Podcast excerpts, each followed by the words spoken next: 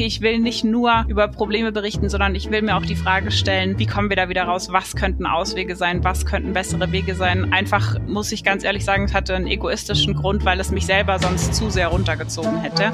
Wie haben Sie das gemacht? Ein Podcast von Reportagen FM und der Reportageschule.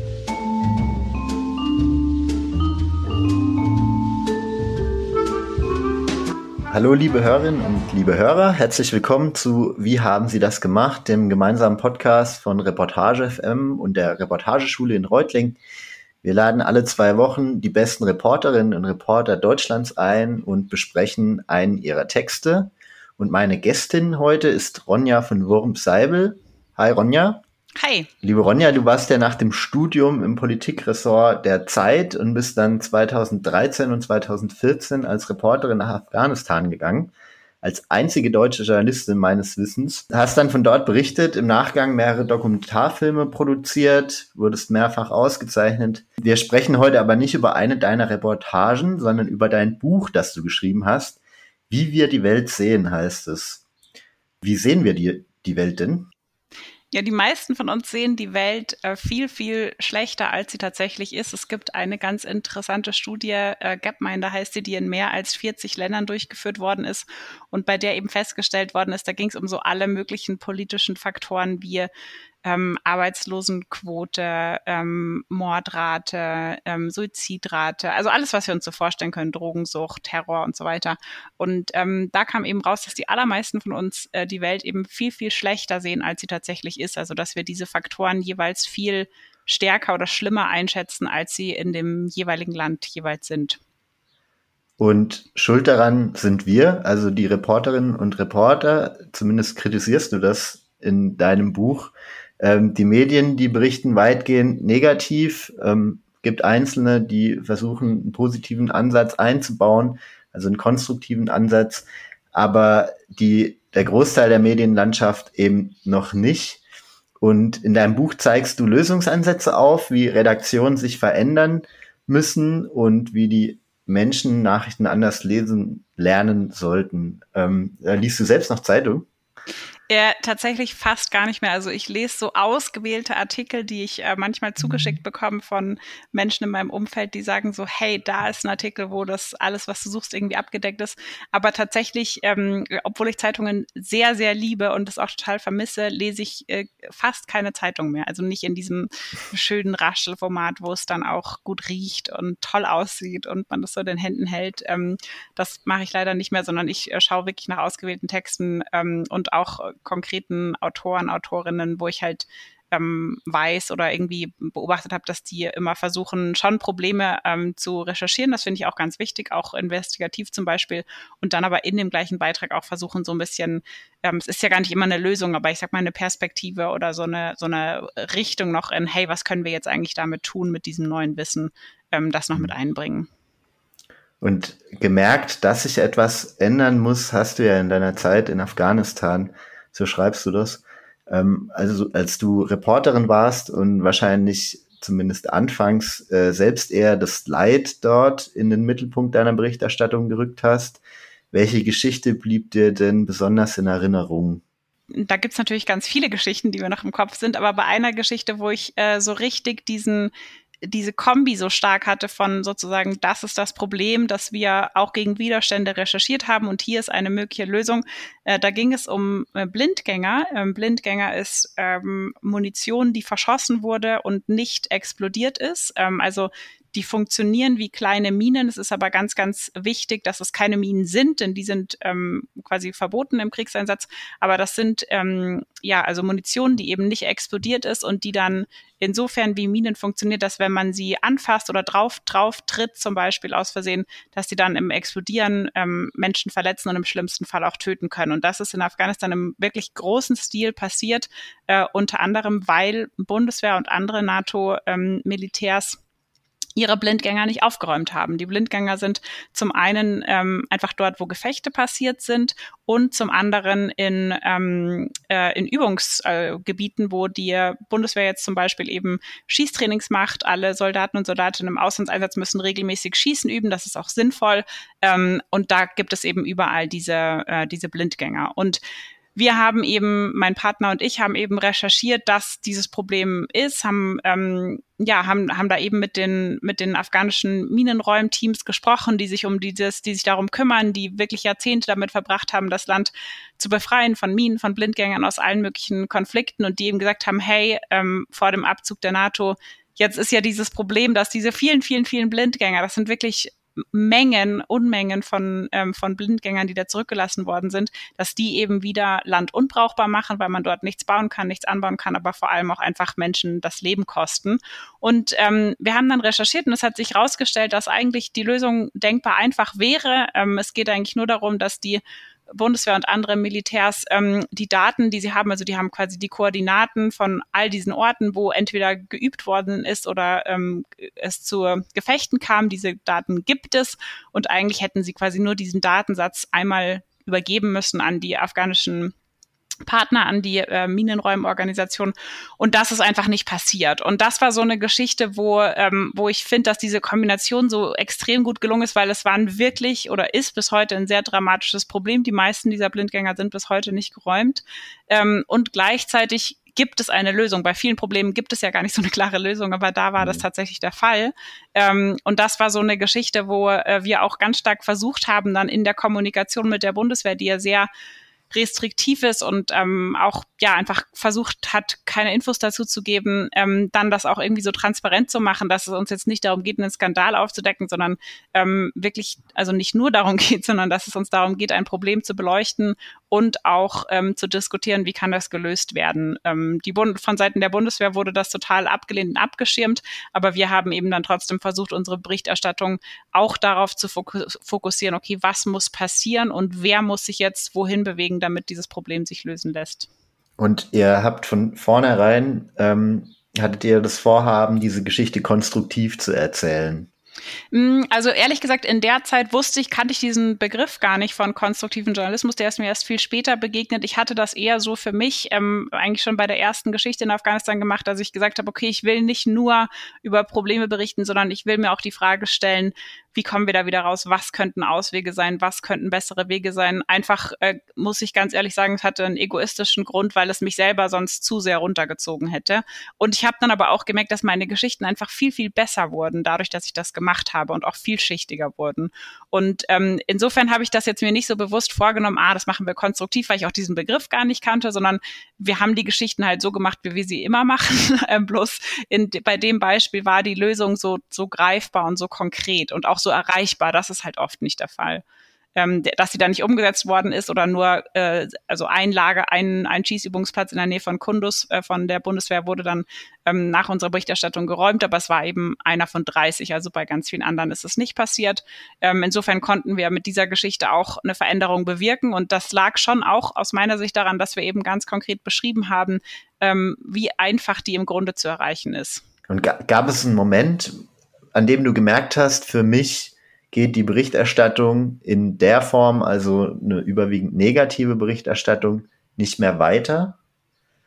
Ja, den gab's. Das war auch in Afghanistan. Das war die erste Geschichte, die ich da recherchiert habe. Da ging's um äh, drogenabhängige Kinder. Ähm, und zwar nicht jetzt Kinder, die selber anfangen, Drogen zu nehmen, sondern die abhängig werden, weil ihre Eltern drogenabhängig sind. Ähm, in Afghanistan werden 95 Prozent der Opiate weltweit hergestellt und dadurch sind im Land ähm, ist, äh, sind einfach Opiate sehr, sehr günstig verfügbar und das ist das Dramatische, teilweise eben kostengünstiger oder auch erreichbarer als jetzt medizinische Versorgung, also Schmerzmittel zum Beispiel oder eine Behandlung, eine ärztliche ähm, und sogar ähm, äh, Nahrung. Also ähm, Eltern, oder so war das dann bei diesen beiden Familien, die ich damals getroffen habe, ähm, bei denen eben die Eltern drogenabhängig waren, von Opium abhängig und die Kinder auch. Und das jüngste Kind war erst ein Jahr alt, also unwahrscheinlich jung und bereits äh, opiumabhängig. Und äh, diese Familien haben mir eben geschildert, als ich dann versucht habe zu verstehen, okay, wie kommt man denn in diese Gelegenheit, in diese Verlegenheit, dass man seinen eigenen Kindern wirklich Drogen verabreicht, sogar dem Baby, ähm, haben die mir eben erzählt, ja, das war eben in Momenten, wo ähm, die Kinder entweder Schmerzen hatten oder so sehr Hunger hatten und sie einfach kein Essen zu Hause hatten und das Opium dann tatsächlich günstiger war. Und diese Geschichte hat mich ähm, echt in die Knie gezwungen, weil ich äh, gerade bei diesen, äh, also es war das Baby und auch andere Kinder wirklich sehr, sehr jung, äh, weil ich da so dachte, so Mann, die sind so jung und, und jetzt schon ist eigentlich ihr Leben so entschieden irgendwie auf die eine oder andere Art. Ähm, und da habe ich dann gemerkt, dass ich eben, und die Geschichte ging so ein bisschen, das war ein Auftrag von der Redaktion und der Ausgangspunkt war so ein bisschen so krass, was sind das für Eltern, die ihren Kindern Drogen geben? Und dann habe ich eben gemerkt, nee, das ist jetzt irgendwie das ist, äh, erscheint mir zu einfach und auch zu schlimm und auch irgendwie zu einseitig und habe dann eben versucht zu verstehen, okay, warum machen die Familien das denn? Und kam dann eben auf diese äh, etwas, wie soll ich sagen, ähm, vielleicht vollständigere Geschichte, die ja immer noch schlimm ist, vielleicht sogar noch schlimmer, ähm, weil sie irgendwie zeigt, was alles fehlt, die aber gleichzeitig halt auch ähm, eine Perspektive darauf gibt, was anders gemacht werden könnte, wenn wir dieses Problem lösen möchten. Und dann, dass wir eben nicht nur darauf achten sollten, jetzt ähm, Entzugsmöglichkeiten zu fördern für äh, Familien, die betroffen sind, sondern dass es wirklich auch darum geht, Strukturen bereitzustellen, wie eben medizinische Versorgung, ähm, Nahrung, all diese Dinge. Geschichten wie diese erwarten wir ja, ähm, geprägt durch diese Berichterstattung hierzulande aus Afghanistan. Du warst damals jung, als du da hingegangen bist. Ich glaube, 27 warst du erst. Also wie kamst du auf, überhaupt auf die Idee, in ein Kriegsland zu gehen, ähm, wo wahrscheinlich solche Geschichten auf, die, auf dich warten? Ja, das hat sich so ein bisschen ähm, äh, ergeben. Ich habe damals viel ähm, über die Bundeswehr berichtet, äh, vorrangig innerhalb von Deutschland. Nicht, weil ich so ein Fan bin vom Militär, ganz im Gegenteil, sondern ähm, ja, weil ich eben mir das so wichtig war, dass ich irgendwie das Gefühl hatte, okay, wir haben, wir als Deutschland haben eine Parlamentsarmee, wir haben eine Armee, die vom Bundestag in verschiedene Einsätze geschickt wird und ich äh, medial das Gefühl hatte, es gibt, wenn es Berichterstattung über die Bundeswehr gibt, ist die oft ähm, äh, sehr beschreibend und ich habe das nicht so sehr als äh, jetzt ähm, gesellschaftliche Kontrolle oder politische Kontrollfunktion wahrgenommen, sondern das waren dann halt Geschichten über das Leben von Soldaten oder wie auch immer. Ähm, und ich mir war eigentlich so wichtig zu sagen, hey, ich will mich interessiert, was die da machen und ob das alles mit mit äh, rechten Dingen sozusagen zugeht, ob das alles in Ordnung ist, wie das so läuft. Und äh, bin dann das erste Mal mit der Bundeswehr nach Afghanistan geflogen, als die in Faisabad im Norden von Afghanistan in der Grenzregion zu Tadschikistan und China ähm, ihr erstes Feldlager geschlossen haben weil ich mir eben anschauen wollte, wie so ein Krieg aufhört, der ja gar nicht äh, beendet wird, der gar nicht aufgehört hat, sondern so nach dem Kalender beendet wird, damals der 31. Oktober 2012 und ähm, habe mich eigentlich so gefragt, wie ist das eben für deutsche Soldaten und Soldatinnen, wenn so ein Krieg beendet wird, der ja ganz offensichtlich nicht vorbei ist. Also die Mission war nicht erfüllt. Es war klar, dass das so Abbruch, wir gehen hier raus, wir lassen das zurück. Ähm, das wurde politisch versucht, anders zu verkaufen, aber das war de facto die Faktenlage eben. Und als ich dann dort vor Ort war, habe ich ganz schnell gemerkt, dass mich eigentlich noch viel mehr interessiert, wie ähm, die, wie das für die Afghaninnen und Afghanen vor Ort ist, dass, äh, also wie die das eben sehen. Und da habe ich dann aber auch gemerkt, wenn ich mir eben diese Frage stellen will oder sie beantworten will, dann muss ich auf jeden Fall nochmal zurückkommen. Und so bin ich dann immer wieder zurückgekommen, bis ich halt irgendwann entschieden habe, okay, ich mache mich selbstständig und ähm, ziehe dorthin. Also im Nachhinein ist das relativ geradlinig. Äh, währenddessen, ehrlich gesagt, war das äh, durchaus auch chaotisch und war so ein Mix aus ähm, irgendwie, ich hatte eigentlich einen tollen Job in, in Hamburg bei der Zeit eben, habe aber gleichzeitig gemerkt, dass ich eigentlich raus aus dem Büro will und Menschen treffen will und auch, ähm, auch, auch sozusagen äh, mit, mit neuen Dingen mich konfrontieren will und vielleicht auch ein bisschen überfordern und herausfordern will und hatte gleichzeitig so das Gefühl, in Afghanistan so absolut am richtigen Ort zu sein zu der Zeit. Ähm, und dann habe ich das, äh, ohne das jetzt bis zum Ende durchzuplanen, einfach gemacht und auch mir gesagt, hey, ich probiere es jetzt mal. Ähm, zurück kann ich ja immer. Und das ist, das ist auch, glaube ich, so. Manchmal fragen mich jetzt äh, junge Journalisten und Journalistinnen, was ich so empfehlen würde als Ausbildung. Und das ist eigentlich immer so mein Ratschlag, so, wenn ihr die Möglichkeiten dazu habt, dann es muss auch gar nicht Reisen sein oder so, aber dann wühlt euch ruhig in die Themen rein, die ihr könnt, äh, wenn ihr das eben könnt, die euch interessieren weil meine Erfahrung ist, dass wir da eigentlich so viel, also ich persönlich habe da halt so, so viel gelernt, was ich in keinem Büro der Welt hätte lernen können. Was sagen Freunde und Verwandte, wenn man erzählt, dass man nach Afghanistan zieht? Ja, das war ein bisschen äh, lustig damals. Ich bin die jüngste von vier Geschwistern und äh, drei, Gesch also ich, wir sind vier, ich habe drei ältere Geschwister Und ähm, ich habe das versucht, so als, äh, wie soll ich das sagen, ich habe versucht, es so als gute Nachricht zu verkaufen. Ich habe damals in Hamburg gelebt, meine Familie damals kommt schon. aus der Nähe von München. Ja, aber im bisschen übertriebenen Sinne. Ich habe dann, äh, ich habe gesagt, hey, ich habe gute Nachrichten und wollen wir uns mal treffen zum Kaffee, wenn ich in München bin. Und habe dann gesagt, so voll toll, ich kann für die Zeit, stellt euch vor, für die Zeit, äh, ich darf nach Afghanistan gehen. Damals hatte ich erst ein Praktikum gemacht, also ich war noch nicht Redakteurin. Und ähm, ja, die Reaktion war dann natürlich, mein Bruder ist einfach direkt aus dem Zimmer gegangen, ohne was zu sagen. Mein Vater hat gesagt, das sind die schlimmsten zwei Wochen meines Lebens. Und ähm, die fanden das alle nicht gut, aber die und erst recht nicht, als ich dann dahin gezogen bin. Ähm, aber die kennen mich natürlich auch gut genug, um zu wissen, wenn ich mir sowas in den Kopf setze, dann bin ich da, ähm, bin ich auch einfach stur, wie wir alle in unserer Familie und haben das dann äh, ganz lange wirklich versucht zu verhindern. Also mein einer Bruder wirklich bis zu so, ich würde sagen, einem Tag, bevor ich geflogen bin, hat er immer noch so Freunde von ihm, die ich auch aus meiner Kindheit noch kenne, haben dann so angerufen und man willst es dir nicht nochmal überlegen und irgendwie versucht auf mich einzureden und dann ähm, äh, dann, ja, dann am Tag, bevor ich abgeflogen bin, hat er dann ähm, gesagt, ja, ich finde es ja schon gut, dass du es machst. Du bist halt auch meine Schwester. Und das verstehe ich natürlich auch. Und ähm, mhm. dann haben sie es aber, was ich wirklich toll fand, auch ab dem Moment, wo sie gemerkt haben, okay, jetzt können wir sie nicht mehr davon abhalten, haben sie mich voll unterstützt und ähm, standen da auch hinter mir und haben auch, ähm, ja, manchmal gab es auch einfach so Dinge, wo ich Hilfe gebraucht habe vor Ort. Da hab, war, konnte ich mich einfach total auf sie verlassen und das bewundere ich auch sehr, wie sie das dann so irgendwie doch trennen konnten von ihren eigenen Ängsten vielleicht. Du äh, beschreibst ja in deinem Buch diese Geschichte über die drogenabhängige Familie und dann beschreibst du auch, wie gelähmt du warst, als du den Text abgeschickt hast an die Redaktion. Ähm, also diese, dieser Moment war ja schlimm. Hast du die, hast du den Einsatz in Afghanistan, also deinen Einsatz in Afghanistan dann über und unterschätzt im Nachhinein?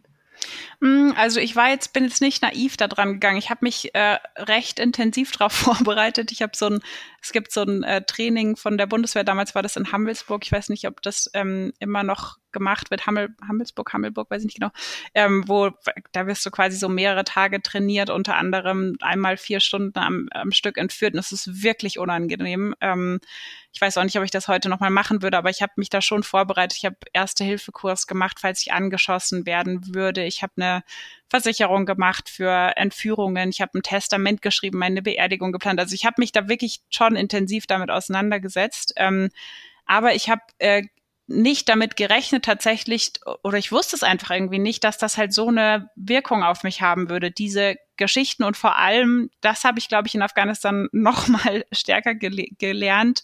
Das sind ja nicht Geschichten, sondern das sind ja Menschen und da sind ja echte, tatsächliche Leben dahinter. Und, und dann halt, ähm, was für mich tatsächlich neu war in der Form, war diese krasse Hilflosigkeit. Also, dass du so schlimme Sachen hörst und siehst und erzählt bekommst und halt nichts machen kannst und halt ähm, also das, das, das Einzige, was ich den Leuten geben konnte, wirklich war zu sagen, okay, ich kann dir zuhören. So. Und auch bei der Berichterstattung war es im Prinzip immer klar, dass das jetzt den konkreten Familien nicht helfen wird, mit ganz, ganz wenigen Ausnahmen, sondern dass es, das wussten die auch, ne? Also so, ähm, und das war für mich äh, schon neu. Ähm, und auch alles andere als eine angenehme Erfahrung, aber gleichzeitig hat mich das auch total, also ich bereue das jetzt nicht oder so, weil mich das auch sehr geprägt hat und total dazu geführt hat, dass ich auch in meinem Beruf sehr geprägt hat, dass ich mir eben noch mal klar geworden bin, so, okay, was machst du da eigentlich für einen Job? Also was, was willst du eigentlich bewirken? Äh, auch warum bin ich hier? Das finde ich so eine ganz wichtige Frage bei Kriegsberichterstattung, weil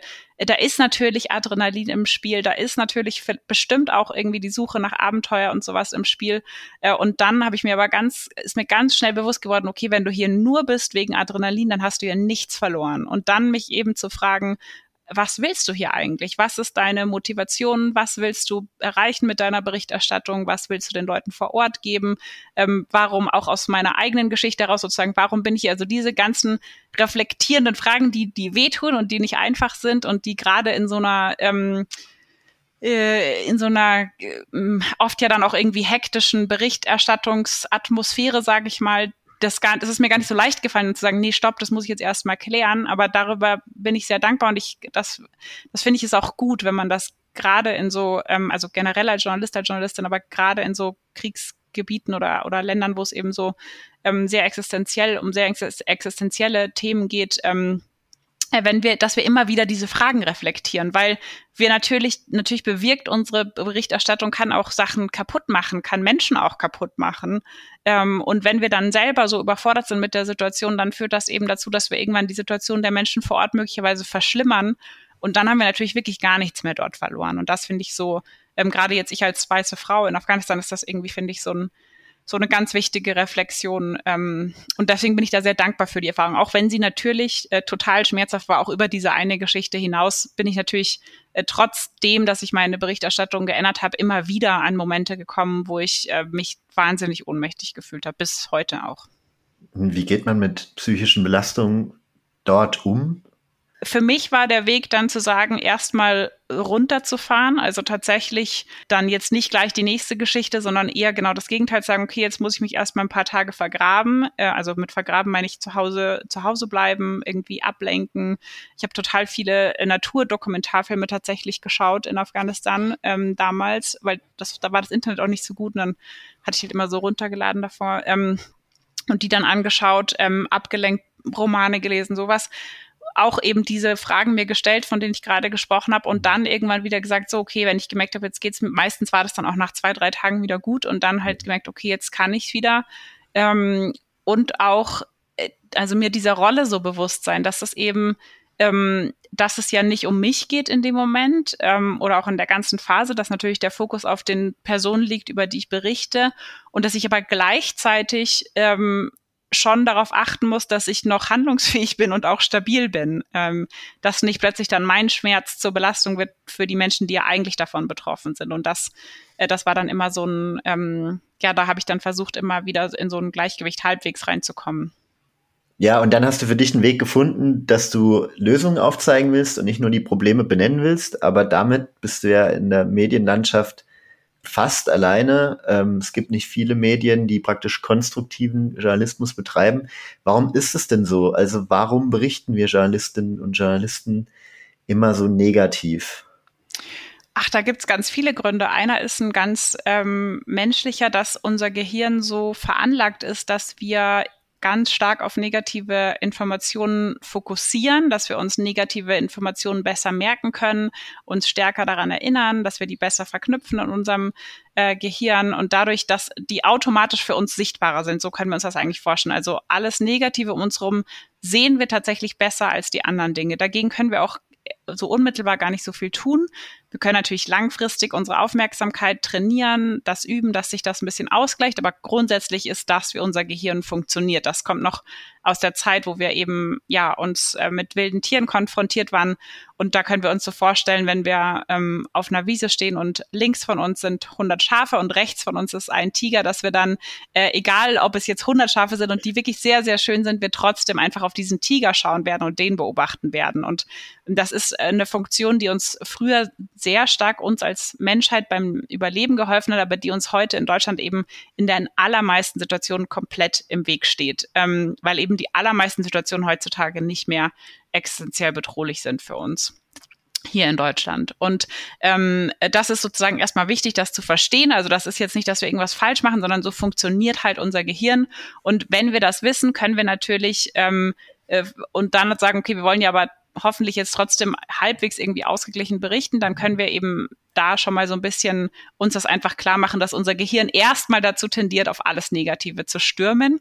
Äh, und dann gibt's noch andere Faktoren. Ähm, einer ist auch so ein bisschen, liegt in der Natur der Sache, dass natürlich positive äh, Veränderung oder gesellschaftlicher Fortschritt, das sind ja meistens Dinge, die jetzt nicht von gestern auf morgen passieren, sondern die vielleicht Wochen oder Monate oder Jahre oder manchmal sogar Jahrzehnte brauchen ähm, und die sich deshalb gar nicht so gut abbilden lassen in Nachrichten. Nachrichten sind ja oft so, was ist seit gestern passiert oder seit letzter Woche oder so.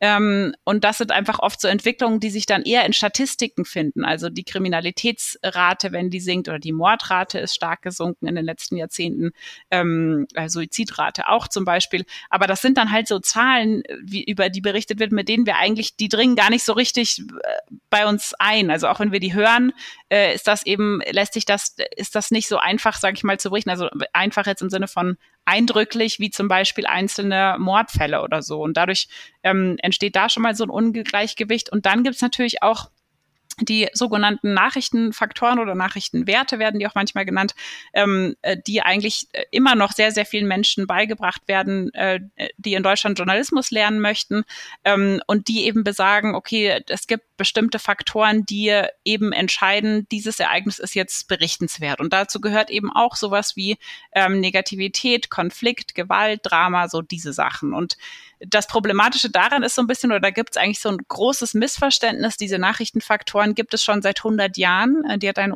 US-amerikanischer Forscher das erste Mal beschrieben. Und der hat sich aber damals gar nicht die Frage gestellt, was sind denn geeignete Faktoren, um äh, geeignete Nachrichten quasi oder um, um gut zu unterscheiden, was ist nur ein Ereignis und was wird eine Nachricht. Diese Frage hat er sich gar nicht gestellt, sondern das war eben eine rein beschreibende, deskriptive Studie, die geschaut hat, okay, wie machen denn Journalisten und Journalistinnen das? Und das heißt im Prinzip, dass heutzutage etwas oder seit Jahrzehnten eigentlich etwas als Anleitung ähm, äh, benutzt wird, was nie als Anleitung gedacht war, sondern als Beschreibung. Also das ist so ein bisschen wie wenn wir halt sagen, ja, das haben wir aber immer schon so gemacht. Und äh, da, äh, das ist sozusagen die Gemengelage, wo wir so ein bisschen feststecken. Ähm, äh, gleichzeitig muss ich aber auch sagen, dass ich äh, das gar nicht so sehe, dass ich jetzt irgendwie so fast die Einzige bin, sondern es gibt eigentlich äh, sehr, sehr viele Kollegen und Kolleginnen, die das sozusagen so machen, die vielleicht gar nicht immer sagen und auch nicht immer denken, sie machen konstruktiven Journalismus, aber die schon in ihren Geschichten so ein bisschen äh, nach vorne blicken. Das ist ja gar nicht so sehr jetzt auch unbedingt Lösungen präsentieren, sondern so ein bisschen in die Zukunft schauen und sagen, okay, was jetzt? Was, was machen wir mit diesem Missstand, den wir hier recherchiert haben? Und da gibt es schon auch, ähm, also zum Beispiel auch sehr investigativ arbeitende Kollegen und Kolleginnen bei Korrektiv zum Beispiel, die das immer wieder versuchen. Die Tagesschau hat jetzt einen Podcast rausgebracht, wo sie, ähm, ich habe den noch nicht gehört, aber das Konzept finde ich klingt sehr vielversprechend, wo ähm, eben immer eine ein politisches Problem, eine Herausforderung aus Deutschland genommen wird und dann geschaut wird, wie gehen denn andere Länder damit um, die da schon besser damit umgehen. Und so, da könnte ich jetzt ganz viele Beispiele aufzählen. Also das ist schon im Kommen und äh, mein Eindruck ist auch, dass sich das in den letzten Monaten jetzt ähm, dadurch eben durch der durch die starke, den starken Fokus auf die Kriegsberichterstattung in der Ukraine, ähm, dass da schon auch langsam so ein Bewusstsein entsteht dafür oder für diese Fragen. So, Moment mal, was machen eigentlich diese Nachrichten mit den Menschen, die sie konsumieren? Weil, da, weil das jetzt eben äh, bei vielen, glaube ich, angekommen ist, so, okay, krass, das, was ich in Kabul erlebt habe, dass ich eben so gelähmt bin, mich so ohnmächtig fühle, das haben ganz, ganz viele Menschen, die Nachrichten konsumieren. Und die wenigsten Redaktionen wollen ja, dass, ähm, äh, dass, dass ihr Publikum, ihr jeweiliges sich so fühlt, sondern die, die, die berichten und äh, wissen das vielleicht gar nicht oder beachten, also bedenken das gar nicht so richtig. Und ich glaube, da ist jetzt schon mein Eindruck, dass da gerade so ein Umdenken stattfindet und, ähm, und viele Redaktionen sich auch äh, auch fragen, was macht das eigentlich mit äh, den Berichterstattenden? Also ähm, ich habe jetzt zum Beispiel von mehreren Redaktionen mitbekommen, die wirklich auch für Leute, die jetzt in Anführungszeichen nur einen Nachrichtenticker machen, also die gar nicht in Kriegsbericht in, in Kriegsgebieten jetzt vor Ort sind, aber eben trotzdem über Ticker zum Beispiel den ganzen Tag und nachts teilweise mhm. damit konfrontiert sind, dass die zum Beispiel psychologische Betreuung bekommen und sowas, was natürlich ganz ganz wichtige Schritte sind, um ähm, ja um da diese Rolle auch ein bisschen anders zu reflektieren. Ich habe den Eindruck, dass diese Nachrichtenfaktoren, die du gerade angesprochen hast, gerade ohnehin abgelöst werden. Also durch soziale Medien, äh, die Verlagerung äh, der Berichterstattung ins Internet, wo du eben Nutzer Klickzahlen direkt abrufen kannst, siehst du ja ähm, direkt, welche Artikel sich gut klicken und sich schlecht klicken, also welche beim Publikum ankommen. Und so wird, werden ja eher diese klassischen Nachrichtenfaktoren abgelöst durch Verweildauer. Ähm, äh, Klickzahlen und so weiter. Also ist das ein, ist das jetzt schon ein Prozess, wo man, wo man einen Wandel erkennt? Äh, oder das hängt, glaube ich, wahrscheinlich stark von den einzelnen Redaktionen ab. Da bin ich nicht tief genug ähm, bei den jeweiligen Ergebnissen mit drin. Also was auf jeden Fall, was wir aus der Forschung wissen, ist, dass wenn wir jetzt auf die reinen Klickzahlen schauen, also wie oft wird ein Artikel angeklickt zum Beispiel, da liegen tatsächlich diese ganz schlimmen Nachrichten vorne. Ähm, aber oder und gleichzeitig, das ist gar nicht unbedingt so ein Gegensatz, und gleichzeitig, wenn wir schauen, was sind die äh, Themen, die ähm, am meisten verbreitet werden, die am meisten geteilt werden, die sich auch so am längsten halten vielleicht. Ähm, das sind dann oft eher so Themen, die beschreiben, wie etwas gut funktioniert hat oder die so eine andere Perspektive geben oder die halt so ein bisschen mehr in Richtung Zukunft in, wie können wir Dinge besser machen, schauen. Ähm, das, das wissen wir auf jeden Fall. Und äh, was aus meiner Sicht jetzt ökonomisch gesehen quasi noch interessanter ist für Redaktionen, dass äh, sich auch aus der Forschung heraus ähm, und aus verschiedenen Versuchen und Studien Zusammenhang erstellen lässt, dass, ähm, äh, dass äh, Leute, die sogenannte konstruktive Texte lesen, also die einen Text lesen, in dem das Problem beschrieben wird und dann auch mögliche Lösungen zum Beispiel oder, oder Menschen, die sich für diese Lösungen einsetzen, ähm, dass die beschreiben ganz konkret, dass sie nach dem Lesen Lust hatten, noch mehr zu lesen noch andere Texte zu lesen, ähm, sowohl von dem jeweiligen Autor oder der Autorin, aber auch aus dieser Redaktion zu diesem Thema. Und das ist natürlich eine total interessante Frage, weil ja gleichzeitig ganz viele Leute ähm, sich eher äh, wegentwickeln davon oder sage ich mal viele Medien, äh, viele Redaktionen ein Problem damit haben, dass sie einfach einen Schwund haben bei ihrem Publikum. Ähm, und das ist deshalb aus meiner Sicht so eigentlich die interessante Frage, weil das, weil wir das eigentlich aus den Studien gut sehen können, ähm, dass es eigentlich so ähm, jetzt zum Beispiel Beispiel äh, LeserInnen oder ZuhörerInnen oder ZuschauerInnen eben bindet an die jeweilige Redaktion. Und das ist natürlich langfristig total interessant. Und wenn wir in Länder schauen, Dänemark zum Beispiel, die das, die dieses Prinzip eben von kritisch-konstruktivem Journalismus, also Probleme plus Lösung ähm, oder Lösungsansätze oder Ideen oder sowas, ähm, äh, die das schon seit vielen Jahren so machen, ähm, da zeigt sich eben, dass das sehr, sehr gut ankommt und eigentlich immer, fast immer ökonomisch rentabel ist. Wir dürfen das nicht verwechseln mit äh, sozusagen Berichten, heute ist nichts Schlimmes passiert oder so, darum geht's nicht, sondern es geht um relevante, äh, politisch relevante Ereignisse, die äh, eben aber nicht ausschließlich negativ sind unbedingt oder eben um genau diese Kombi, wir haben ein Problem, wie könnte man das lösen? Und dafür hast du ja auch eine Formel entwickelt, über die schreibst du in deinem Buch ähm, und du nennst sie Scheiße plus X Erklär das mal bitte. Ja, genau. Also äh, die Formel habe ich deshalb beschrieben oder die nutze ich auch äh, sehr gern, weil ähm, meine Erfahrung ist, wir verstehen das eigentlich, das ist eigentlich relativ schnell so zu verstehen. Es ist ein bisschen schwieriger, das auch dann wirklich umzusetzen oder nicht wieder so zu vergessen. Ähm, und deshalb habe ich nach so einer Formel gesucht, die das irgendwie auf den Punkt bringt und uns so vor Augen führt, worum es eigentlich geht. Und mit Scheiße plus X meine ich eben bei jeder Situation entweder als Berichterstattende, das können wir auch im Privatleben machen, aber ich nehme jetzt mal als Beispiel als Berichterstattende. Also wir ähm, haben vielleicht gerade investigativ einen Missstand recherchiert, ähm, wir haben irgendwo Korruption rausgefunden oder was auch immer. Ähm, und dass wir dann eben nicht nur diese Scheiße präsentieren, sondern uns auch fragen, okay, was ist das X? Und mit X meine ich zum Beispiel einen ersten Schritt, ähm, wie wir da wieder rauskommen könnten. Also das muss gar nicht die fertige Lösung sein. In vielen Fällen gibt es auch einfach gar keine Lösung. Bei einem Krieg gibt es nicht eine einfache Lösung zum Beispiel. Ähm, aber es kann einfach schon die Frage sein, wie können wir damit umgehen? Was funktioniert in anderen Ländern? Ähm, wenn wir über Korruption in Deutschland berichten, zum Beispiel, können wir schauen, okay, was sind Länder, wo es wirklich gar keine oder kaum Korruption gibt und was hat dahin geführt? Also was haben die richtig gemacht? Was davon können wir auf Deutschland übertragen? Das ist jetzt wirklich nicht so Larifari-Journalismus, sondern sehr, sehr politisch, weil es eine zusätzliche Recherche erfordert, also auch handwerklich herausfordernd, ähm, absolut machbar, aber es ist sozusagen ähm, äh, es ist jetzt nicht irgendwie weniger politisch, sondern eigentlich noch politischer aus meiner Sicht. Und vor allem aber, weil es eben Menschen in Machtpositionen, also zum Beispiel PolitikerInnen oder UnternehmerInnen, ähm, viel mehr dazu zwingt, sich sich zu rechtfertigen und ihre Handlung zu erklären. Denn wenn wir ausschließlich Probleme berichten, ist es sehr einfach, und das tun auch viele PolitikerInnen zum Beispiel, zu sagen, ja, das ist ein großes Problem, das können wir jetzt nicht lösen oder da sind uns die Hände gebunden oder das ist alternativlos oder all diese Sätze, die wir schon so, so oft gehört haben. Wenn wir aber mitberichten, okay, das sind mögliche Lösungen oder an anderen, an anderen Orten wird so mit diesem Problem umgegangen, dann ist es viel schwieriger oder fast unmöglich eigentlich für diese Menschen in Machtposition zu sagen, das können wir aber gar nicht anders machen. Und darum geht's ja aus meiner Sicht eigentlich bei uns als äh, jetzt mal ähm, breitflächig gesprochen als Medien alle zusammen, dass wir eben im besten Fall wirklich diese vierte Kraft sind, die auch eine Kontrolle ausüben kann, eine Kontrollfunktion hat auf die Politik und die können wir eben besonders gut wahrnehmen, wenn wir nicht immer nur über Probleme berichten, sondern über Probleme berichten und gleichzeitig auch dann sagen, okay, und oder oder zumindest zum Beispiel die Frage stellen, das können wir auch in Interviews machen, wenn wir PolitikerInnen interviewen, wie wie machen Sie das anders? Wie kommen Sie da wieder raus? Was ist jetzt der Plan? Also nicht nur in die Vergangenheit schauen, sondern auch nach vorne. Wir haben ja nur begrenzt Platz in den Nachrichten. Ähm, Jetzt ist so eine Radiosendung begrenzt lange Nachrichten. Im Fernsehen sind, haben nur begrenzt Zeit. Wie soll es denn gehen, da den konstruktiven Ansatz einzubauen? Ja, das ist ähm, auf den ersten Blick denkt man natürlich, ach, das ist eher so was für Reportagen oder Dokumentarfilme oder so. Ähm, äh, aber das stimmt gar nicht. Also es geht, manchmal ist es schon bei der Themenauswahl so, ähm, dass wir nicht nur, dass wir einfach uns fragen, okay, äh, wie viel einzelne Mordfälle muss ich zum Beispiel berichten äh, und ist das, sind das wirklich die relevanten Themen, ähm, gesellschaftlich relevant?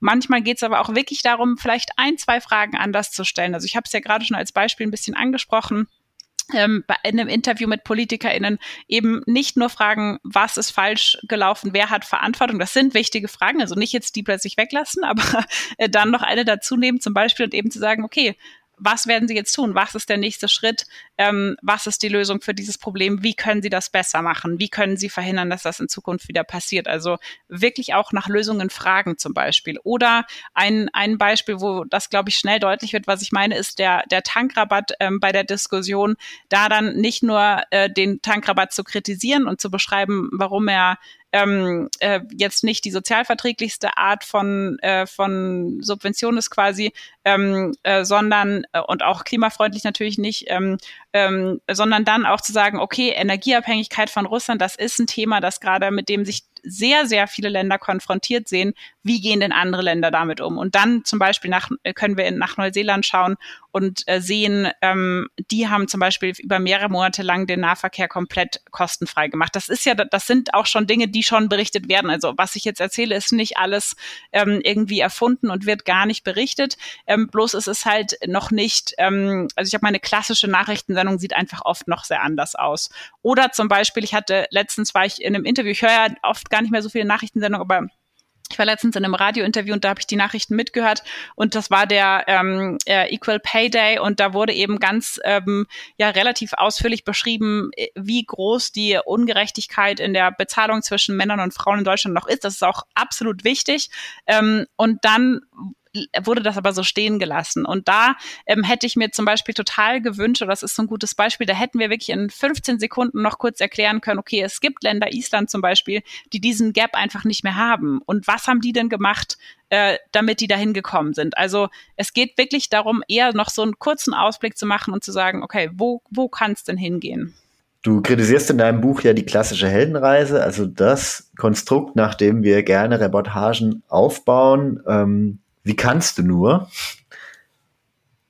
Ja, das, äh, das, das kann ich, weil ich das muss natürlich aus meiner Sicht. Nein, ähm, also das Problem bei dieser Heldenreise ist erstens finde ich, dass es jetzt eher mein Geschmack, dass es ein bisschen langweilig ist, weil die halt wirklich sehr, sehr oft benutzt wird und äh, das natürlich irgendwie auch dann, ähm, ja, sag ich mal, das ist halt so ein Schema, das man irgendwie verwendet, ähm, mal besser, mal schlechter, aber es ist insgesamt irgendwie immer das gleiche Prinzip. Das ist jetzt eher so mein Geschmack, dass ich halt denke, naja, ist einfach nicht so spannend. Äh, aber was mich wirklich daran stört, ist, dass es eben dazu führt, dass wir eigentlich nicht richtig verstehen, wie gesellschaftliche Prozesse funktionieren, weil wir so gewohnt sind und auch das quasi uns antrainieren gegenseitig, ähm, Geschichten anhand von mehr oder weniger strahlenden Heldenfiguren oder auch Anti-Heldenfiguren, aber sozusagen einzelnen Personen zu erzählen.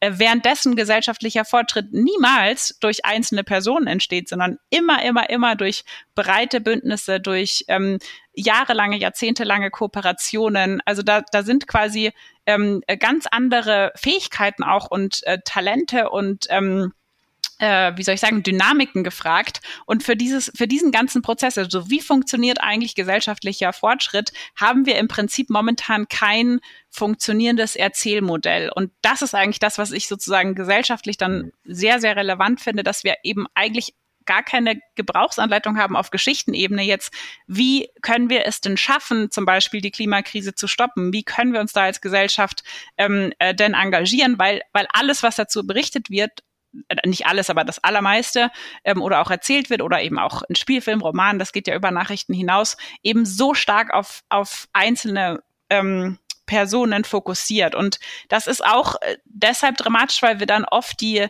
die größeren Strukturen dahinter komplett übersehen. Also wenn, wenn wir jetzt zum Beispiel äh, bei Trump äh, ist das ein gutes Beispiel. Bei Trump war es so, dass ähm, die Berichterstattung sich so stark auf ihn fokussiert hat, dass eigentlich kaum darüber berichtet wurde, dass er ja nicht der Einzige ist, sondern dass es eben eine, ein, eine ziemlich breite rechte Entwicklung in, in den USA gibt, die auch nicht aufgehört hat, seitdem er nicht mehr Präsident ist. Aber das heißt, wir übersehen diese Entwicklungen, die oft viel, viel relevanter sind gesellschaftlich als die einzelne Person, die da jeweils ähm, dann medial voransteht. Oder ähm, ja, also es geht eben nicht nur jetzt bei Leuten, die wir feiern, sondern auch bei Leuten, die wir stark kritisieren oder äh, jetzt bei der Ukraine wieder, wenn wir nur auf Putin schauen, das hilft einfach nicht. Also wir, wir müssen natürlich einfach uns die breitere Frage stellen, was passiert da tatsächlich? Ähm, also viel mehr in die Breite gehen. Und äh, deswegen finde ich eben äh, persönlich und äh, also persönlich finde ich es einfach langweilig, aber sozusagen gesellschaftlich finde ich das ganz fatal, dass eben so viele Geschichten immer ähm, mit diesem Fokus auf Einzelpersonen erzählt werden. Da bin ich aber auch nicht die, äh, die Einzige, die das kritisiert, beziehungsweise das finde ich mal ganz wichtig. Ich habe das jetzt nicht erfunden oder so, sondern äh, da gibt es eine, eine breite Kritik. Zum Beispiel die ähm, US-amerikanische Historikerin Rebecca Solnit hat ganz viel dazu geschrieben. Also das habe jetzt nicht alles ich erfunden, auch wie ich konstruktiven Journalismus ja nicht erfunden habe, sondern ich habe eigentlich eher versucht in dem Buch das so zusammen zu, zu fließen und zusammenzustricken und eben äh, zu beschreiben, was aus meiner Sicht problematisch ist an der Art, wie wir Geschichten erzählen, wie wir die meisten Geschichten erzählen und wie wir das besser machen können. Und ähm, da, da gibt es dann eben so viele Faktoren, die damit reinspielen. Wenn man dem konstruktiven Journalismus folgen würde, dann müsste man ja viele Redaktionen komplett umbauen. Was sagen denn Kolleginnen dazu, wenn du mit ihnen sprichst? Ja, also das glaube ich zum Beispiel gar nicht unbedingt, dass man jetzt so, also einige, da müsste man vielleicht hier und da was ändern, aber ich glaube gar nicht, dass ähm, wir jetzt so alle Redaktionen total umbauen müssen, weil es wirklich jetzt nicht immer ähm, die also es ist nicht, es ist nicht so ein krasser Umbau eigentlich, aus meiner Erfahrung. Natürlich kommt das, hängt das bestimmt auf, äh, an, den, an den verschiedenen Abläufen in der Redaktion auch ab.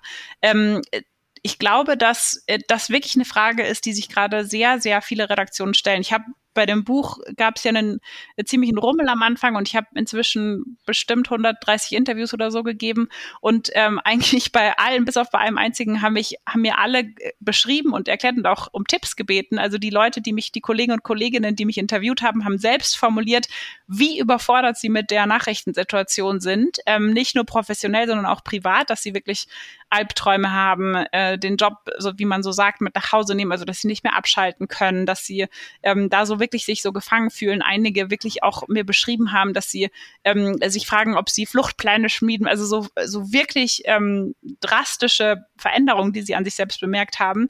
Und da habe ich schon auch mitbekommen oder auch dann in den Gesprächen rausgehört, dass da schon auch viel in den Redaktionen jetzt darüber gesprochen wird und auch ähm, sich, glaube ich, schon einiges ändert.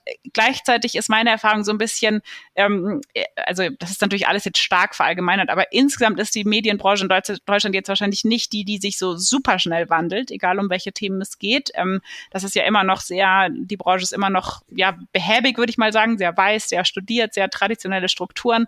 Also ich glaube jetzt nicht, dass nächstes Jahr alles ganz anders ist, aber ich habe schon den Eindruck oder auch das, was ich eben jetzt so aus den Gesprächen rausgehört habe, dass das schon ein Thema ist, was jetzt so stärker ins Bewusstsein gerückt ist. Also äh, was machen Nachrichten eigentlich mit uns als Journalistinnen und Journalisten und auch mit den ähm, äh, Leuten, die sie konsumieren und wie können wir, also dass eben diese Frage, welche Rolle wollen wir eigentlich als Medien spielen? Ähm, wie wollen wir eigentlich in die Gesellschaft einwirken? Dass das schon eine Frage ist, die jetzt, glaube ich, mehr so präsenter wird. Es hat sich ja jetzt auch das ähm, Institut für konstruktiven Journalismus in Bonn gegründet, zum Beispiel, die eben genau sich auch um diese Fragen kümmern. Also die einerseits einzelne Journalisten und Journalistinnen ausbilden oder weiterbilden wollen in dem Bereich, die aber genau das eigentlich machen, was du jetzt gefragt hast. Also eben sagen, okay, wir gehen in einzelne Redaktionen, wir schauen uns an, wie könntet ihr das konkret umstellen? die vielleicht neue ähm, äh, Projekte und, ähm, und Sendungen zusammen konzipieren und die eben sich ja dann wirklich ganz konkret mit diesen Fragen befassen. Und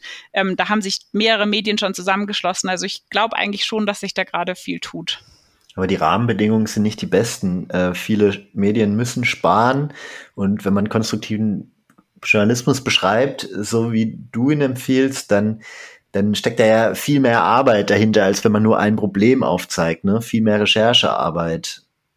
Ja, auf jeden Fall. Meine Erfahrung ist aber auch, dass wir, dass das auch ein bisschen eine Gewohnheitssache ist. Also am Anfang auf jeden Fall, weil das natürlich auch, äh, müssen wir uns umgewohnen und ein bisschen hier und da was anders machen, mehr Zeit investieren. Aber natürlich ist das wie bei allen Dingen, wenn wir die länger machen, haben wir auch da eine gewisse Expertise, kennen auch vielleicht schon viele Lösungsansätze, wissen schneller, wen können wir fragen, wo können wir die finden, wo muss ich recherchieren. Also das ist, würde ich mal sagen, aus meiner Einschätzung wäre das jetzt, ähm, also ich bin jetzt wirklich äh, keine äh, Expertin für irgendwie Unternehmen Unternehmensaufbau oder so, aber von, von der handwerklichen Seite ist meine Erfahrung, dass wir das einmal so umlernen und dann sitzt das eigentlich. Ähm, äh, und ich glaube auch, das ist ja was, was wir langfristig betrachten müssen. Also wenn das dazu führt, dass wieder mehr Leute in Nachrichten, in Medien vertrauen, äh, dass sie wieder mehr konsumieren, dass sie ähm, äh, wirklich wieder, wie soll ich sagen, so ein, so ein gutes Verhältnis vielleicht zu Medien aufbauen können, dann ist das ja was, was sich auch finanziell einfach niederschlägt. Bestimmt nicht von einer Woche zur nächsten, aber über einen längeren Zeitraum auf jeden Fall. Und das, das hoffe ich natürlich, dass, äh, dass äh, ein halbwegs gesundes Unternehmen so langfristig dann schon planen und auch investieren kann. Jetzt baust du das Buch auf einer Grundthese auf, nämlich dass die Welt eigentlich immer besser wird. Jetzt haben wir wieder Krieg in Europa, der Angriffskrieg auf die Ukraine. Afghanistan ist auch immer noch ein Brandherd. Ist es nicht zynisch, dieses Leid außer Acht zu lassen?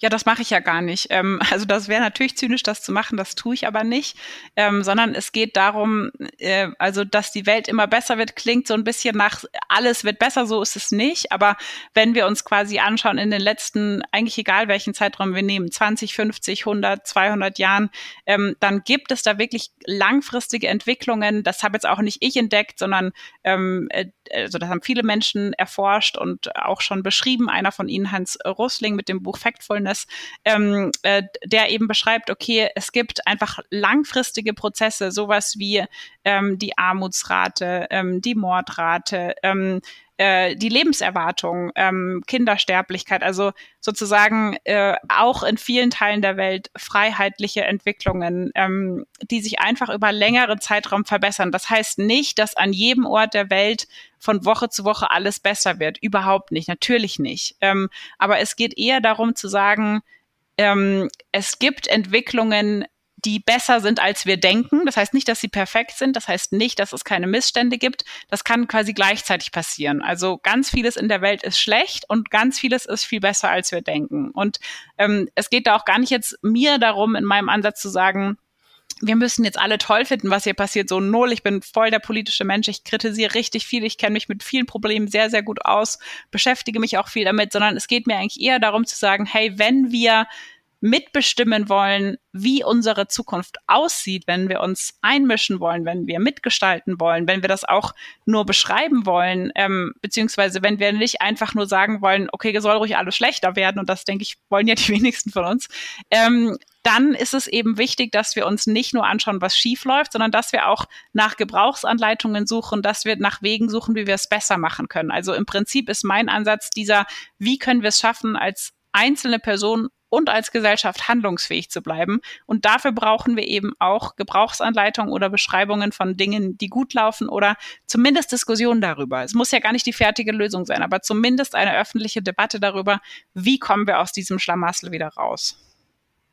Aber gibt es einen konstruktiven Ansatz, wie man positiv über den Krieg in der Ukraine sprechen könnte, äh, schreiben könnte? Also ich glaube, es ist nicht möglich, positiv über einen Krieg zu schreiben. Darum geht es aber auch gar nicht. Es geht wirklich gar nicht darum, jetzt positiv über Dinge zu berichten. Es geht eigentlich eher darum, bei meinem Ansatz ähm, äh, oder den ich stellvertretend beschreibe, den verfolgen ja ganz viele, ähm, sondern zu sagen, wie kann ich über ein Problem so berichten, dass ich mir auch die Frage stelle, wie kann das Problem etwas weniger schlimm werden? Ich kann mir kein keine Geschichte der Welt ausdenken, wo am Ende wir zum Schluss kommen, ach gut, dass es diesen Krieg gibt oder auch nur nicht so schlimm, dass es diesen Krieg gibt. Darum geht's wirklich gar nicht. Nicht nur bei diesem Krieg, bei allen Kriegen auf der Welt. Ähm, sondern es geht darum zu sagen, okay, wir haben hier ein riesen, riesiges, furchtbares, schlimmes Problem. Was können wir tun, damit es ein bisschen weniger schlimm wird oder was wird vielleicht schon getan, denn es werden schon Dinge getan, ähm, äh, damit es ein bisschen weniger schlimm wird. Es geht auch nicht darum, dass jetzt Journalisten und Journalistinnen plötzlich äh, dafür verantwortlich sind, Probleme zu lösen. Das ist ja nicht unsere Aufgabe, sondern es geht darum, dass wir auch das beschreiben, was schon da ist, nämlich dass Leute sich bemühen, Probleme zu lösen und das abzubilden. Darum geht es eigentlich. Also es geht jetzt nicht darum, was zu erfinden, was noch gar nicht da ist, sondern das abzubilden, was neben den Problemen eben auch da ist. Lässt sich aktuell was abbilden, was den Krieg weniger schlimm macht? Also was, äh, das wird auch schon gemacht. Also ähm, eins davon ist zum Beispiel über die große Solidarität zu berichten, die es ja gibt. Eine andere Möglichkeit ist, darüber zu berichten, ähm, die Menschen, die in einem, auch jetzt egal in welchem kriegerischen Konflikt, die vor Ort bleiben und helfen. Also Ärzte, Ärztinnen, Feuerwehr, Hebammen, ähm, all diese SoforthelferInnen quasi das zu berichten, das ist ganz, ganz wichtig, um eben Menschen nicht nur als sogenannte Opfer, ich finde, das ist ein ganz furchtbares Wort zu beschreiben, sondern eben als als Menschen, die auch angesichts einer schlimmen Katastrophe handlungsfähig bleiben und zusammenhalten. Denn das passiert bei allen Katastrophen auf der Welt, halten Menschen zusammen. Und das auch mitzuberichten, kann schon in diese Richtung gehen. Wir können uns auch fragen, ähm, einmal in die Geschichte sozusagen schauen und sagen, okay, wo gibt es denn Konflikte, militärische Konflikte, bei denen es, äh, die quasi durch einen Waffenstillstand oder durch Friedensverhandlungen oder durch äh, diplomatische Lösungen wirklich gestoppt werden konnten und dann schauen, was davon lässt sich übertragen. Mit Sicherheit nicht alles, aber vielleicht die ein oder andere Sache auf den aktuellen Konflikt. Ähm, wir können äh, uns auch die Leute anschauen, die in Russland äh, demonstrieren, obwohl das so, so, so gefährlich ist, ähm, die da in den Widerstand gehen. Also da gibt es eigentlich ganz viele Möglichkeiten, ähm, die alle nicht dazu führen zu sagen, ach ja, gut, dann ist ja alles jetzt nicht so schlimm, sondern die aber eben beschreiben, okay, ähm, wie, wie gehen denn Menschen mit der Situation um? Also das ist es, glaube ich, eigentlich, dass wir nicht nur über ein Problem berichten, sondern auch darüber, wie Menschen mit diesem Problem umgehen. Was können denn Menschen tun beim Nachrichtenkonsum, wenn sie sich niedergeschlagen fühlen, wenn sie die ganzen negativen Nachrichten aus der Ukraine hören, sehen und lesen? Ja, also ein erster Schritt ist aus meiner Sicht erstmal wirklich zu beobachten, wie viel Nachrichten konsumiere ich denn. Äh, die meisten von uns konsumieren viel, viel mehr, als uns klar ist. Ähm, äh, das können wir einfach mal vielleicht auch erstmal schätzen und dann schauen, okay, wie viel ist es wirklich ein, zwei Tage lang?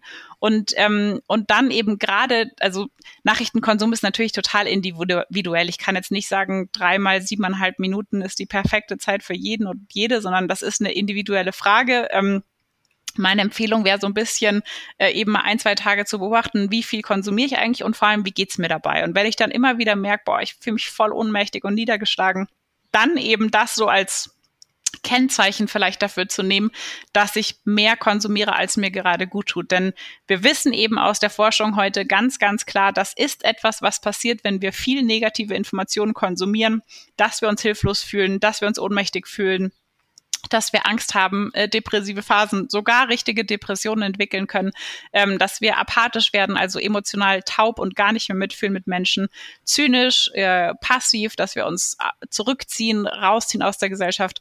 Und da, wenn wir das alles, also manches davon bei uns bemerken, dann können wir das eben so als Signal nehmen, hey, ich habe jetzt einfach zu viel negative Informationen um mich rum momentan und das dann versuchen, etwas zu drosseln. Ich glaube, das muss gar nicht unbedingt immer sein, jetzt keine Nachrichten mehr zu konsumieren oder so, sondern vielleicht einfach zu sagen, hey, wenn ich gemerkt habe, ich konsumiere siebenmal am Tag Nachrichten und ähm, die meisten von uns tun das mindestens so oft, äh, dann vielleicht zu sagen, dann probiere ich mal, ob ich es schaffe, das nur fünfmal oder dreimal am Tag zu machen, meinetwegen auch länger, ähm, aber einfach damit nicht ständig unser Alltag so von Nachrichten durchlöchert wird. Denn diese Ohnmacht, die wir beim Konsumieren von Nachrichten empfinden, die ufert sehr schnell aus. Also äh, das breitet sich ganz schnell aus, auf, auch auf andere Bereiche unseres Lebens, dass wir uns dann plötzlich im Privatleben oder im beruflichen Leben auch so hilflos fühlen, obwohl wir es ja gar nicht sind. Ähm, und wenn wir es da schaffen, Nachrichten zeitlich so ein bisschen zu bündeln, äh, dann kann das schon helfen, dass wir uns eben nicht so dauergelähmt fühlen.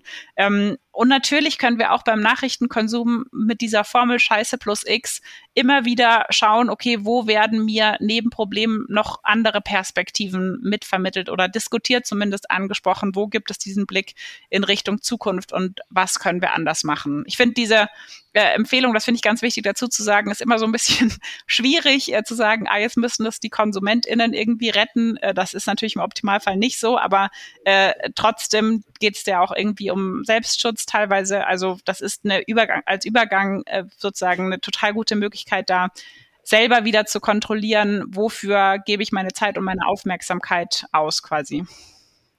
Willst du abschließend sagen, an welchen Projekten du gerade arbeitest? Äh, gerade arbeite ich an gar keinen neuen Projekten, weil ich äh, so viel mit dem Buch unterwegs bin tatsächlich. Ich mache gerade ganz viele Lesungen und Vorträge und ähm, Interviews, so wie gerade. Und äh, mein nächstes Projekt wird, glaube ich, ein äh, ganz, ganz äh, ruhiger Urlaub zu Hause, wo hoffentlich nichts passiert und mir richtig langweilig wird, weil ähm, ich im letzten Jahr auch noch ganz viel seit August beschäftigt bin mit ähm, äh, Evakuierungen aus Afghanistan, weil es ja ganz, ganz viele Menschen gibt, die dort äh, für mich und mit mir gearbeitet haben. Und einige davon sind äh, Gott sei Dank jetzt schon in Deutschland angekommen und in Sicherheit, aber ähm, leider, leider auch noch eine ganze Anzahl von Menschen nicht. Und ja, da bemühen wir uns weiter, dass, dass wir da irgendwie Wege finden, wie die nach Deutschland kommen können. Und ähm, das ist noch ein ganz großer Teil von meinem Alltag. Und deswegen bin ich momentan so um jede äh, Minute und Stunde froh, die ich zu Hause in Ruhe ähm, ohne große Ereignisse verbringe. Um die Frage nachzuschieben, wie hast du denn den Abzug letztes Jahr erlebt? Äh, das war absolut ähm, furchtbar. Also ich habe das äh, schon eng verfolgt, nicht nur, also schon etwas früher, als es dann in den Medien auch kam, einfach weil mir die Leute das schon erzählt haben, äh, mich angerufen haben, um Hilfe gebeten haben, wirklich verzweifelt waren, Panik hatten, ähm, Todesangst hatten. Und ich habe dann eigentlich ab Anfang August habe ich, hat sich wirklich mein ganzes äh, ja, Leben daraufhin verändert, dass ich eigentlich 16, 18 Stunden am Tag nur damit verbracht habe, wirklich alle Menschen anzurufen, die ich irgendwie kenne, in allen verschiedenen Ländern, all, also irgendwie PolitikerInnen zu kontaktieren, ähm, Diplomatinnen, alles, was nur irgendwie geht, um dann irgendwie halt in diesem Chaos zu versuchen, einen Weg zu finden, ähm, äh, Ausreisen zu ermöglichen. Und ganz lange sah es wirklich absolut nicht danach aus, ähm, als würde das klappen, mhm. trotz all den Bemühungen. Und irgendwann haben sich dann so kleine Türchen hier und da geöffnet, aber das war ähm, äh, natürlich vor allem für die Menschen vor Ort eine furchtbare Zeit. Ähm, und, äh, und da habe ich auch ganz stark, also das bisschen absurde war, dass ich in der Zeit mein Buch dann fertig geschrieben habe und eigentlich so dachte, Ronja, wen willst du denn verarschen? So, es ist, war für mich wirklich die mit Abstand schlimmste Zeit in meinem Leben, ähm,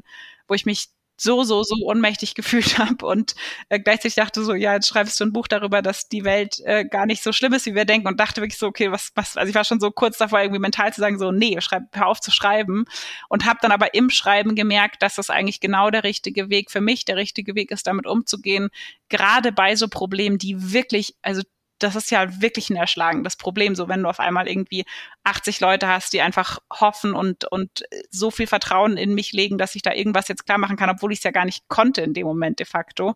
Ähm, und das habe ich dann aber auch gemerkt, dass, dass gerade in solchen Situationen das eben total hilft, weil ich dann immer wieder ganz beharrlich auch gesagt habe, okay, was kann ich tun, was kann ich tun? Und am Anfang waren das sehr verhältnismäßig kleine Schritte. Wir haben dann eine Petition gestartet, ähm, wir haben so eine Aktion von KünstlerInnen in Deutschland gestartet, die sich ähm, die sich quasi solidarisiert haben mit afghanischen KünstlerInnen. Ähm, ich habe versucht, Interviews zu geben, um auf die Situation aufmerksam zu machen und dann äh, natürlich nebenher irgendwie versuchen, Visa zu organisieren, als wir dann äh, Aufnahmezusagen bekommen haben, Gastfamilie. Und das hat sich dann so eins zum anderen entwickelt und zusammen mit ganz vielen anderen Leuten konnten wir da viel auf die Beine stellen. Aber am Anfang hat sich das wirklich angefühlt wie Minischritte und das war dann für mich aber so eine Bestätigung eigentlich von dem, was ich auch in dem Buch beschreibe, dass es eben, das heißt nicht, dass die Situation schön ist. Ne? Das war immer noch, äh, immer, auch im Rückblick ist es immer noch eine richtig beschissene Zeit gewesen.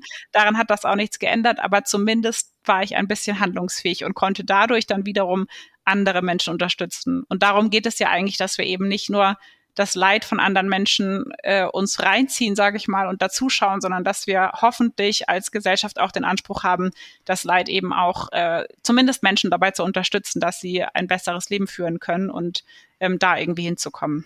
Also du würdest das Buch auch heute wieder so schreiben? Ja, unbedingt. Ich würde natürlich jetzt irgendwie das ein oder andere, also es käme mir jetzt schräg vor, das Buch heute zu schreiben und die Ukraine gar nicht zu erwähnen. Natürlich würde ich da irgendwie Beispiele einbauen, aber das hat jetzt nicht, ähm, ganz im Gegenteil, das hat jetzt nicht meine These irgendwie verändert oder mein, mein Blick auf diese Dinge. Ähm, für mich persönlich war auch der Angriffskrieg auf die Ukraine jetzt nicht so ein krasser Einschnitt. Also natürlich finde ich den Krieg total schlimm und gleichzeitig war es für mich jetzt nicht das erste Mal, dass ich mich eben so intensiv mit Krieg auseinandergesetzt habe, sondern ich habe äh, hab das in Afghanistan ja nicht am eigenen Leib erlebt, aber in den Geschichten und den, den Leuten, die ich da kennengelernt habe, den Menschen ähm, äh, und die mir ihre Geschichten anvertraut haben und habe mich da eben schon sehr intensiv mit dem Thema auseinandergesetzt, so dass ich das vielleicht umso tragischer fand, dass jetzt noch so ein Krieg startet. Aber ich habe es jetzt nicht empfunden als ich wache auf und die Welt ist eine andere, sondern ähm, mir war mir war davor schon sehr sehr bewusst, dass es äh, Krisen auch innerhalb von Europa gibt, die